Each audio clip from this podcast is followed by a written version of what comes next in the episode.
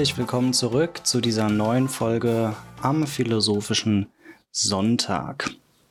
Ich habe heute wieder tatsächlich etwas Philosophisches mitgebracht. Ähm, nicht wie beim letzten Mal mehr ein, ja, philosophierender Vergleich, sondern tatsächlich etwas aus der Philosophie selbst. Und zwar so als Hintergrund vor, sind bestimmt schon ein paar Jahre, vor einigen Jahren bin ich mal über den Existenzialismus gestolpert. Wer den kennt, wird jetzt wahrscheinlich denken, ah, okay, schmunzeln oder denken, ach, Existenzialismus. Wer ihn nicht kennt, kann jetzt weiter zuhören. Geh kurz darauf ein. Ich bin da, wenn mich nicht alles täuscht, drüber gestolpert, als ich auf YouTube mal Videos von Crashkurs angeguckt habe. Ist grundsätzlich ein wunderschönes Videoformat oder YouTube-Format, unter anderem mit Hank Green. Wer Hank kennt, wird Hank und Crashkurs einfach lieben. Das sage ich einfach, wie es ist. Und bei Crashkurs gibt es eben unterschiedlichste Sachen. Ja, also Crash, Crashkurse zum Thema Psychologie, Geschichte, Biologie, Anatomie und eben auch Philosophie. Und in irgendeiner Folge ging es um den Existenzialismus. Namentlich mit Leuten wie Jean-Paul Sartre oder auch Simone de Beauvoir. Und gehe jetzt ganz kurz darauf ein, was das eigentlich sein soll. Im Endeffekt, naja, eine Sache wird, also wenn ich jetzt den Existenzialismus mal runterbrechen würde, als, sagen wir jetzt mal, philosophischer Laie, Leute, die Philosophie studiert haben oder so, fassen sich jetzt vielleicht an den Kopf. Aber die Grundaussage des Existenzialismus ist, der Mensch existiert und das ist alles, was er tun muss. So, Punkt. Und da gibt es ein schönes Zitat von Sartre, da geht es darum, die Existenz geht der Essenz voraus. Da hinten, also um das zu verstehen, kann man einen kleinen Vergleich ziehen sagen wir jetzt mal zwischen einem Menschen und einer Gabel. Also Sartre hatte irgendwann mal aufgeführt, dass Dinge eine Existenz haben und eine Essenz. Eine Essenz ist quasi ein Nutzen, der Sinn und Zweck. Und zum Beispiel eine Gabel.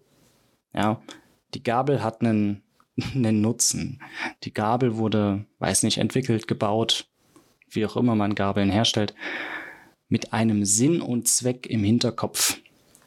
Das heißt, der Sinn und Zweck war schon da und dann hat man die Gabel gebaut. Genauso wie auch bei einer Tasse. Ja, ich habe den Sinn und Zweck im Kopf. Ah, ich brauche irgendwas, um Wasser reinzufüllen. Mache ich doch mal eine Tasse. Und das ist deren Essenz. Das heißt, die Essenz, dass ich was reinfüllen kann, die war da, bevor die Tasse existierte. Und Sartre postulierte eben, dass es beim Menschen andersrum ist. Das heißt, der Mensch existiert erst und dann wird sich seine Essenz, sein Sinn und Zweck finden. Damit machte er sich nicht immer oder bei allen Menschen beliebt. Ja. Man kann sich vorstellen, gerade bei äh, religiösen Menschen ist das nicht gerade das, was Menschen hören wollen. Für viele Menschen oder für viele religiöse Menschen ist ja der Grundkonsens, der Mensch existiert aus einem bestimmten Zweck. Gott oder die Gottheiten haben uns zu einem bestimmten Zweck geschaffen. Es gibt einen Sinn des Lebens. Also es gibt irgendetwas, das auf uns wartet, das uns zugewiesen wird, bevor wir existieren. Und dem hat Sartre eben mit diesem Spruch oder mit der Existenzphilosophie, dem Existenzialismus widersprochen deswegen ist die Richtung nicht bei allen Menschen, äh, naja, beliebt. Wenn man sich das geschichtlich allerdings ein bisschen anguckt, solche philosophischen Ausrichtungen, die entstehen ja nicht einfach im luftleeren Raum oder über Nacht. Es gibt ja immer was Vorangegangenes. Für die genaue Geschichte könnt ihr natürlich äh, philosophische Fachliteratur lesen oder von mir aus den Wikipedia-Artikel. Aber das, was ich euch jetzt mitteile, ist nicht allumfassend und vielleicht nicht 100% richtig. Ich habe mich da auch nur kurz belesen und äh, mir keine Notizen gemacht. Der philosophische Sonntag ist nämlich auch ein fauler Sonntag. Ähm, um so ein bisschen äh, zu gucken, Existenzialismus kam dann irgendwann Anfang des 20. Jahrhunderts auf in Frankreich und dem so ein bisschen vorausgegangen, auch in der Denkweise, war der Nihilismus. Habt ihr vielleicht auch schon gehört, ja? Also einfach eine Weltsicht, die sehr, ja, gleichgültig ist, gleichgültig gegenüber allem. Das heißt, Ablehnung oder Nicht-Akzeptanz äh, von Religionen, von unserem grundsätzlichen Sein, von jeglicher Erkenntnis, von Werte und Gesellschaftsordnungen und so weiter und so fort. Da kennt man so Leute wie zum Beispiel Friedrich Nietzsche oder auch Martin Heidegger. Und Nihilismus, wie der Name schon sagt, ist halt einfach so, alles ist sinnlos. Ja, nichts hat Wert, nichts hat Sinn. Eigentlich ist alles derselbe Scheiß. Und das ist durchaus äh, eine sehr oder eher negativ konnotierte Ansicht.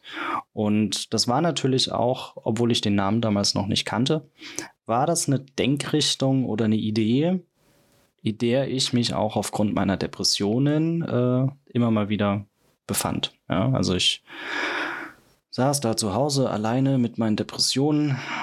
Das ist die Frage, ob ich mit Depressionen alleine sein kann, aber wie auch immer. Und alles, was ich in mir spürte, hörte und denken konnte, war, alles ist egal. Ja, nichts hat Sinn, nichts hat Wert.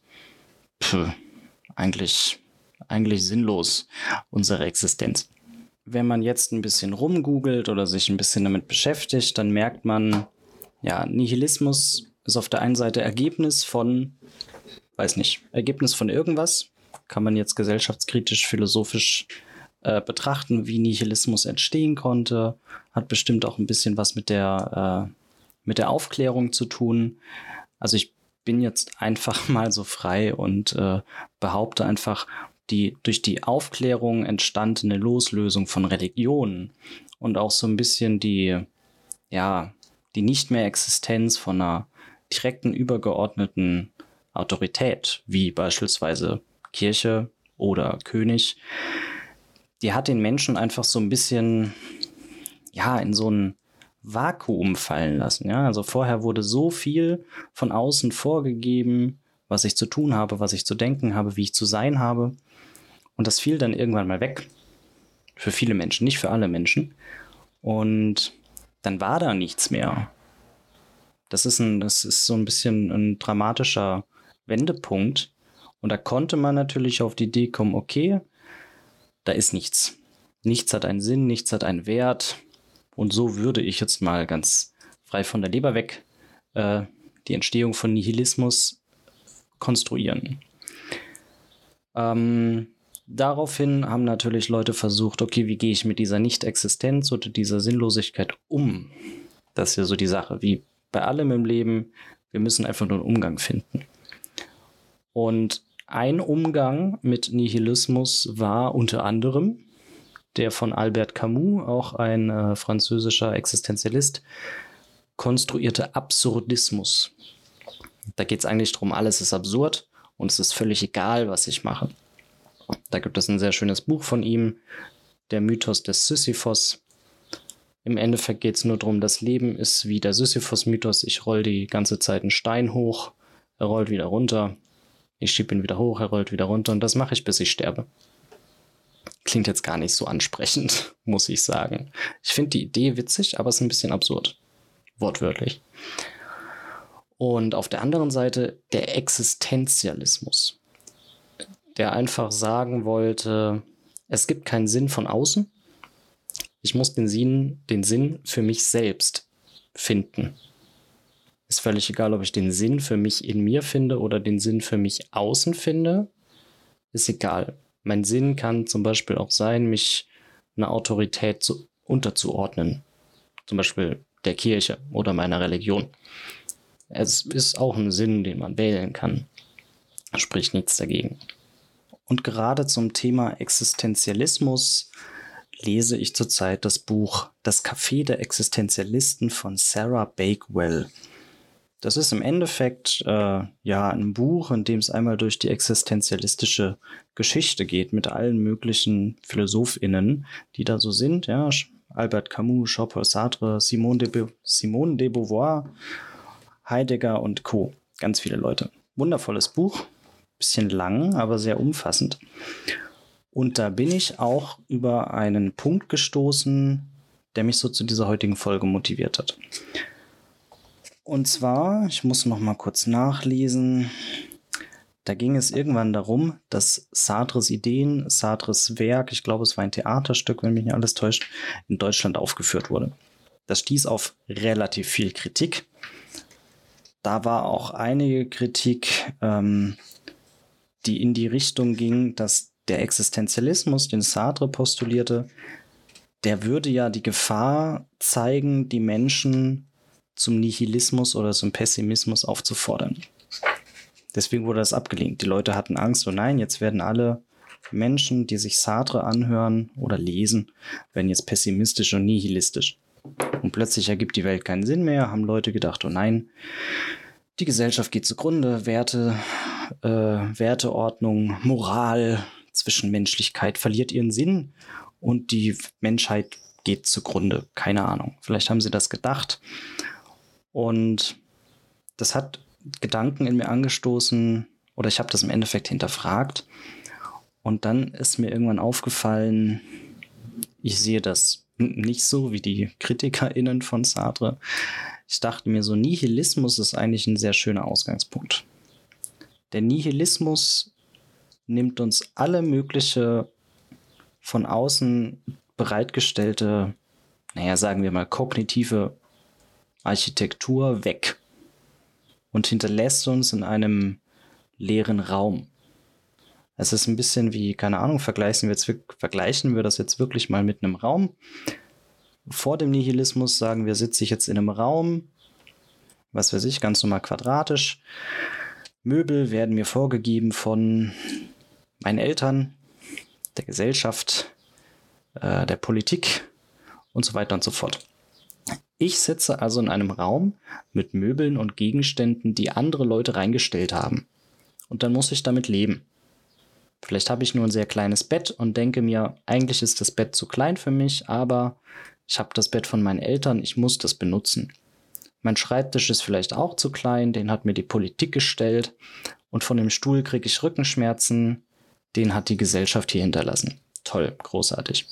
Versuche ich mich zurechtzufinden. Kann man machen, funktioniert auch. Und jetzt kommt der Gedankengang des Nihilismus. Es gibt ja einen Grund, warum wir die Möbel im Raum behalten. Weil wir sagen, die Sachen sind wertvoll oder was mir meine Eltern, die Gesellschaft oder die Politik geben, hat einen Wert. Also muss ich es behalten und annehmen. Und jetzt kommt der Nihilismus und sagt, nee, ist alles wertlos, wirf das mal raus. Also gehe ich hin und werfe aus meinem Raum alle Möbel einfach raus. Tschüss Schreibtisch, tschüss Bett, tschüss Stuhl. Ähm, und dann bin ich in einem leeren Raum. Das ist der Nihilismus. Und jetzt geht es darum, dass ich diesen Raum selbst füllen kann. Nach Absurdismus, also nach den Gedankengängen des Absurdismus, würde ich jetzt sagen, es ist völlig egal, womit ich den Raum wieder auffülle. Weil, keine Ahnung, Sachen gehen eh kaputt oder irgendeines Tages werde ich sowieso sterben. Das macht jetzt nicht allzu viel Spaß, wenn man mit den Hintergedanken einen Raum füllt. Der Existenzialismus vielmehr sagt, ich finde meinen eigenen Sinn oder vielmehr, ich Raum, räume meinen eigenen Raum nach meinem Sinn und meinen Bedürfnissen ein. Das heißt, ich kaufe mir ein größeres Bett, weil ich brauche den Platz. Ich habe vielleicht zwei Schreibtische. Ich habe vielleicht einen bequemen Stuhl. Und das sind Dinge, die für mich Sinn ergeben und die ich brauche. Meine Eltern, die Gesellschaft, die Politik sagen vielleicht, äh, das ist falsch, was du da machst. Aber das ist dem Existenzialisten, der Existenzialistin in dem Moment scheißegal. Es ist mein eigener Raum. Punkt.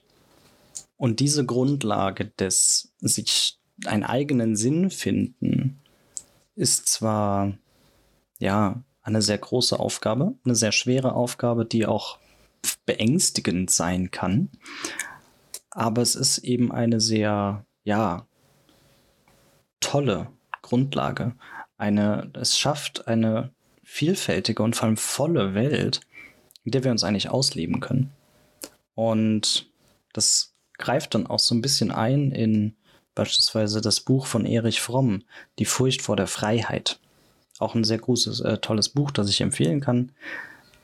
Da ging es Fromm eigentlich darum, dass Freiheit an sich eine positive und eine negativ, negative Seite hat.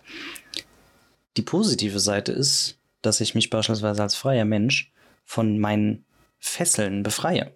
Ich bin nicht mehr angekettet. Ich bin jetzt beispielsweise nicht mehr aufgrund von irgendwelchen gesellschaftlichen Strukturen dazu verpflichtet, in meinem Geburtsort zu bleiben. Das ist schön, ich bin frei. Was Freiheit allerdings auch schafft, ist ein endloses Meer an Möglichkeiten. Wenn wir jetzt mal in Deutschland, keine Ahnung, ich bin in irgendeinem kleinen Dorf geboren und ich bin frei davon, nicht dort leben zu müssen. Ich kann wegziehen. Jetzt kommt der negative Teil von Freiheit. Ich kann überall hinziehen, muss mich dafür aber entscheiden. Das ist super ätzend und anstrengend. Und diese Freiheit, dieser Umgang mit Freiheit, mit den Möglichkeiten, der, den muss man erst lernen.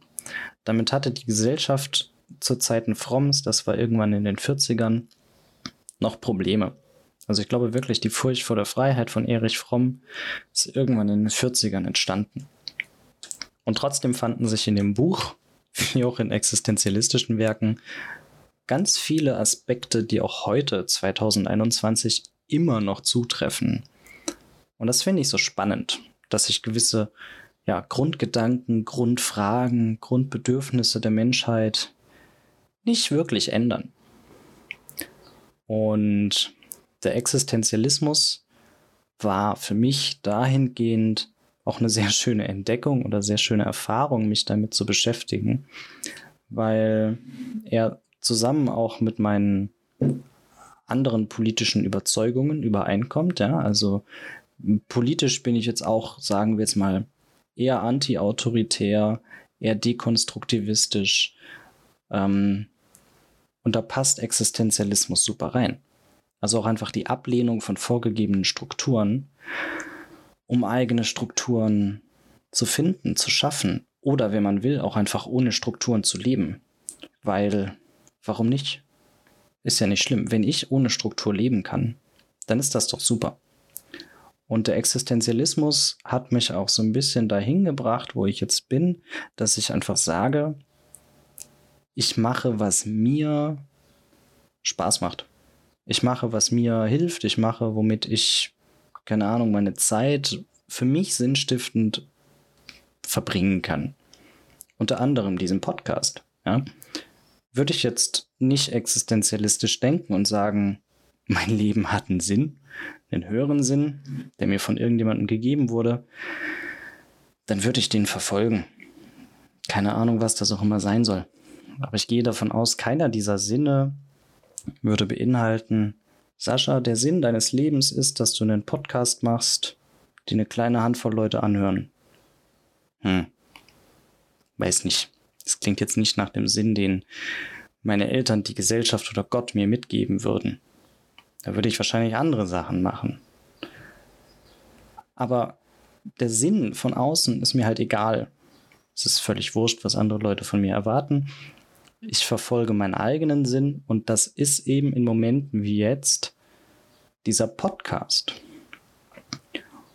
Und man muss auch gar nicht existenzialistisch gedacht äh, jetzt einen aktiven Sinn konstruieren. Dass ich sage, okay, ich bin jetzt alt genug, ich sitze hier, lebe, atme und jetzt bastle ich mir einen Sinn, den ich konkret benenne. Muss ich nicht. Ich muss mich jetzt nicht hinstellen und sagen, okay, Sascha, der Sinn deines Lebens ist der Podcast. Das wäre ja auch nicht zielführend. Stattdessen geht es einfach darum, dass wir in jeder Sekunde unseres Lebens, in jedem Tag unseres Lebens einfach diesem inneren Gefühl, den inneren Bedürfnissen von Natur aus folgen. Das heißt, wir tun einfach, was sich gut anfühlt, was sich richtig anfühlt, was auch immer, ohne dass wir jetzt äh, einen Sinn vor Augen haben müssen. Manchmal läuft man einfach. Wenn ich spazieren gehe, dann habe ich auch nur selten konkretes Ziel. Ich laufe einfach, keine Ahnung, über die Wiese, durch den Park. Und ich weiß nur, mein wirklich weit weg seiendes Ziel ist, irgendwann habe ich fertig spaziert und bin wieder zu Hause. Aber wo es mich dazwischen hinführt, ist völlig egal. Und während ich laufe, denke ich auch meistens nicht daran, uh, ich bin gleich wieder zu Hause. Sondern ein bisschen wie Learning by Doing oder den Spruch, den ich eigentlich nicht mag, der Weg ist das Ziel. Ich finde das immer ein bisschen sehr äh, klischeehaft. Aber in diese Richtung geht Existenzialismus. Und gerade auch als Medienwissenschaftler oder angehender Medienpsychologe will ich natürlich auch diesen Bereich ein bisschen aufgreifen. Und auch da ist einfach die Sache, was ich eben auch mit meinem Instagram-Kanal oder auch diesem Podcast merke und lebe und erlebe. Es geht nicht darum, dass ich dahingehend einen Sinn konstruiere vorher. Ich mache keinen kein Instagram-Kanal auf mit einem konstruierten Ziel, einem konstruierten Sinn, das ich dann verfolge. Ich habe den Instagram-Kanal mal aufgemacht und seitdem entwickelt er sich einfach, wie ich will, wie ich mich fühle, wie ich kann. Das ist alles. Und auch bei diesem Podcast ist es jetzt nicht so, als hätte ich gesagt, okay, es gibt jetzt eine Struktur, ein, eine Methodik, die ich verfolge, sondern wie er eben auch merkt als ZuhörerInnen, ich mache mit dem Podcast, was ich will. Ja, ich lebe diesen Podcast und auch Instagram einfach existenzialistisch. Es gibt keinen Sinn und Zweck, den ich oder andere vorgeben, sondern ich mache einfach Schritt für Schritt, was sich richtig anfühlt. Und wenn man jetzt nicht gerade beispielsweise Social Media Manager ist und jetzt eine soziale Medienseite, einen Social Media Auftritt von einem Unternehmen bastelt, das ja einen gewissen Sinn verfolgen sollte, ja, keine Ahnung, Reichweite, Gewinnmaximierung etc. pp dann haben wir die Möglichkeit, auch unsere Mediennutzung, sagen wir jetzt mal, frei und sinnlos zu gestalten. Ich habe zwar in anderen Podcast-Folgen auch vorher immer mal wieder gesagt, es gibt eine Art der achtsamen Mediennutzung, dass ich mir bewusst überlege, welche Medien ich nutze und ich kann auch beispielsweise gucken, welche Bedürfnisse habe ich in mir, was brauche ich, wo will ich hin und wähle dann dementsprechend meine Medien aus. Wenn ich beispielsweise traurig bin und habe das Bedürfnis, diese Traurigkeit auszuleben, dann gucke ich von mir aus eine traurige Serie. Aber erstens kann ich das auch einfach lassen. Das heißt, ich muss nicht immer drüber nachdenken, sondern ich tue einfach, was sich richtig anfühlt. Und zweitens ist es auch völlig in Ordnung, Sachen sinnlos zu tun, ohne Mehrwert. Ja, das, das fällt mir beispielsweise auch sehr schwer. Bücher, die ich lese, haben immer irgendeinen, ja, das klingt ein bisschen blöd, aber alle Bücher, die ich lese, haben immer einen gewissen Mehrwert. Das sind Lehrbücher, philosophische Bücher, Bücher, die meinen Wissensschatz anreichern. Ich habe echt Probleme damit, einfach mal so ein, ja, so ein Roman, Belletristik zu lesen. Das schaffe ich aktuell nicht. Das ist irgendwie eins meiner Probleme, kann ich, kann ich einfach mittlerweile nicht mehr ran. Habe immer das Gefühl, er gibt keinen Sinn, hat keinen Mehrwert. Ich habe das Buch irgendwann durch und dann, keine Ahnung, habe ich Zeit verbracht ohne irgendwas, ohne Mehrwert. Ich habe hinterher nicht mehr als vorher. Das stört mich. Aber genau darum soll es ja nicht gehen. Egal, ob ich ein Buch lese, einen Film gucke oder was auch immer. Ich verbringe Zeit mit etwas, das sich gut anfühlt und hinterher habe ich nicht mehr als vorher. Weil das sollte grundsätzlich nicht die Maxime sein, nach der wir handeln. Das ist, um das mal so zu sagen, kapitalistische Kacke. Nicht alles, was wir tun, muss Mehrwert haben. Das heißt, auch Podcasts anhören muss nicht den Mehrwert haben, also nicht immer den Mehrwert haben, was dazu zu lernen, mich besser kennenzulernen, Selbstoptimierung, genauso wenig wie das Aufnehmen meines Podcasts, was ich ja tue, hat nicht, also mit, nicht mehr mittlerweile, diesen Anspruch an, ich bringe jetzt krasse wissenschaftliche Fakten oder ich unterhalte mich mit voll den tollen, klugen Menschen, um ZuhörerInnen da draußen einen krassen Mehrwert zu bieten. Das ist nicht mein Anspruch von diesem Sinn habe ich mich verabschiedet. Für mich ist der Sinn einfach nur noch Ich habe Spaß dran. Ich habe Gedanken, die ich teile. Punkt. Es gibt Leute, die hören sich's an und denken sich, oh cool, denke ich auch. Es gibt andere Leute, die hören das an und denken sich so, oh, sei ruhig, Sascha, es interessiert niemanden oder uh, das sehe ich ganz anders. Aber nichts davon ist richtig oder falsch. Egal wie eure Reaktion auf den Podcast ausfällt, egal wie, also egal ob ihr ihn anhört oder nicht, nichts davon ist für mich richtig oder falsch. Ich mache den Podcast einfach existenziell und nicht essentiell. Mittlerweile zumindest. Ich nehme den Podcast auf, ohne ein höheres Ziel im Hintergrund zu haben. Es geht also einfach nur noch um seine Existenz. Und das sind so ein paar Grundideen oder Grundgedanken, ähm, die ich, mit denen ich mich äh, beschäftige auf Grundlage dessen, dass ich Existenzialismus kennengelernt habe, davon lese. Und ja, ich kann euch das Thema nur, nur ins Herzen legen. Ich finde Existenzialismus als philosophische Richtung unheimlich spannend. Ähm, auch andere Sachen, ja, sind sehr spannend. Existenzialismus ist cool. Der, die vorangegangene Phänomenologie finde ich auch eher spannend. Sachen, die davor äh, gemacht wurden in der Philosophie, sind gar nicht so mein Ding. Aber da muss jede Person herausfinden, was finde ich cool, was finde ich nicht cool, wie in, ja, wie in jeder Wissenschaft, wie bei jedem Thema, muss man einfach gucken. Nicht alle MusikerInnen spielen Gitarre und das ist gut so. Insofern vielen, vielen lieben Dank fürs äh, Zuhören. Ich hoffe, ein paar Gedanken haben dir was gebracht, egal ob du zustimmst oder nicht. Ich wünsche dir jedenfalls noch einen wundervollen Sonntag oder anderen Wochentag, wann auch immer du das hier anhörst. Vielen lieben Dank fürs Einschalten, hat mich gefreut und bis zum nächsten Mal.